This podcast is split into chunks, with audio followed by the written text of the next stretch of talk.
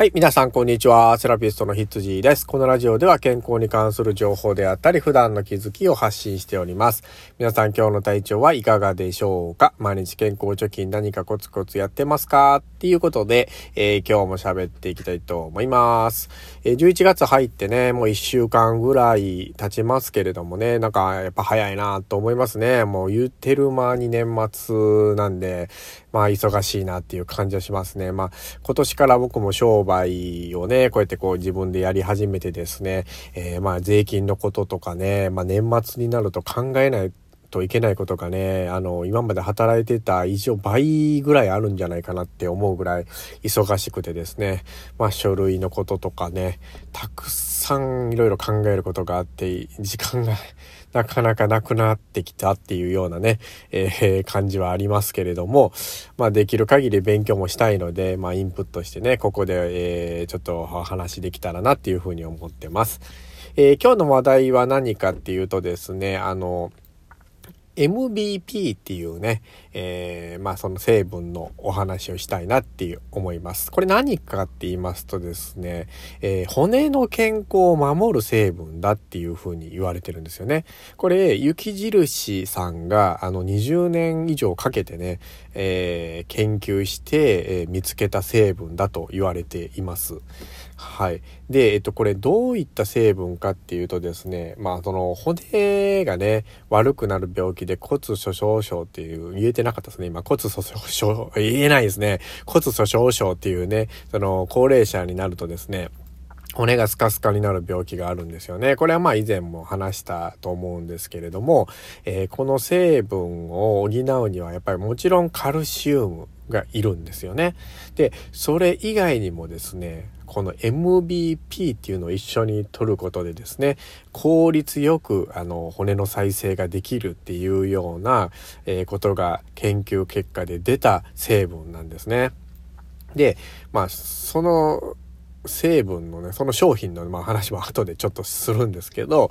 えっとですね、まあ、これをね、MVP を取ろうと思ったら結構難しいんですよね。まあ、何が難しいかっていうとですね、まあ、そのもちろん牛乳の中にこの成分入ってるんですけれども、牛乳瓶1本の中にですね、0.005%しかこの MVP っていう成分が入ってないっていうんですね。で、1日の摂取量がですね、40mg なんですよ。この MVP を取るね、え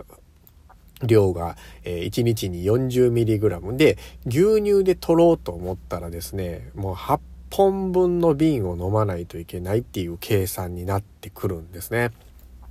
これってすごく大変なんですよ。で、えっと、牛乳を、あの、まあ、言ったら自分のペースでね、こう、普通に飲んでてもですね、なかなかやっぱりその一回骨粗鬆症になってしまった人っていうのはですね、あの骨密度が上がってこないっていう現状があって、えー、なんで私牛乳飲んでるのにこんな改善されないのとか、カルシウム取ってんのに改善されないのって悩んでる人がやっぱ多いんだなっていうふうに言われてます。だからこの MVP という成分を効率よくもっと取れることができれば、えー、まああの骨骨折のね、割合っていうのがもしかしたらこう減るかもしれないっていうね、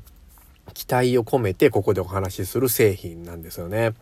で、えっと、もう商品の名前を言ってしまいますけれども、雪印さんから出てるですね、毎日骨ケア MBP っていう、えー、商品があるんですよね。それを1本飲むだけで1日の摂取量の MVP が取れるっていう商品なんですよね。これをまあ言ったら毎日取ってですね、まあ半年経った時に骨密度が少ない人はですね、まあ、どれだけ改善されているのかっていうのを、まあ、試してもらってもいいんじゃないかなって思いますけれども、まあ、特保商品なので、まあ、すごくね、あの、国の審査が厳しくてですね、まあ、それを通過して、まあ、安心安全にね、えー、摂取することができるっていうような商品になってますので、まあ、一度ね、その骨にこう不安がある方っていうのはですね、まあ、そのお医者さんからもらってる薬もあると思うんですけれども、それでなかなかこう改善が見られないなっていう人は、この、えー、商品をね、あの、飲んでいただいたらいいのかなっていうふうに思います。だから見た感じ、まあ読んでたらそんなに高くはないと思うので、一度こう調べてもらって、えー、まあ取り寄せるなりね、まあ少し最初は安くなってるのかなとは思いますけれども、試してもらったらいいかなっていうふうに思います。毎日骨ケア MVP っていう商品ですね。これ雪印さんから出てる商品ですね。まあ、こうやってね、まあ、他の成分とかでもいろいろそうなんですけども、やっぱり日本ってすごく実は研究熱心で、まあ、今でも分かってない、えー、まあ、成分とかね、たくさんこう、分かってくるものっていうのがこれから出てくると思うんですよ。で、こういうのを勉強することで、えっと、もっとね、こう自分にプラスなることっていうのがたくさんあるし、まあ、薬に頼らない健康法っていうのが、えー、これからものすごく大事になってくると思うんですよ。薬ってどんな薬でも絶対副作用っていうものがあるので、それによってね、あの体を弱らせることってもういっぱいあるんですよ。で、僕も経験上、そういう患者さんっていうのをたくさん見てきました。うん、あの薬たくさん飲みすぎて寿命を縮めてしまってるような方っていうのがねあの鍼灸師目線から見て、えー、おられますので特に高齢になってくるとあの体を弱らせる一つの原因になりますので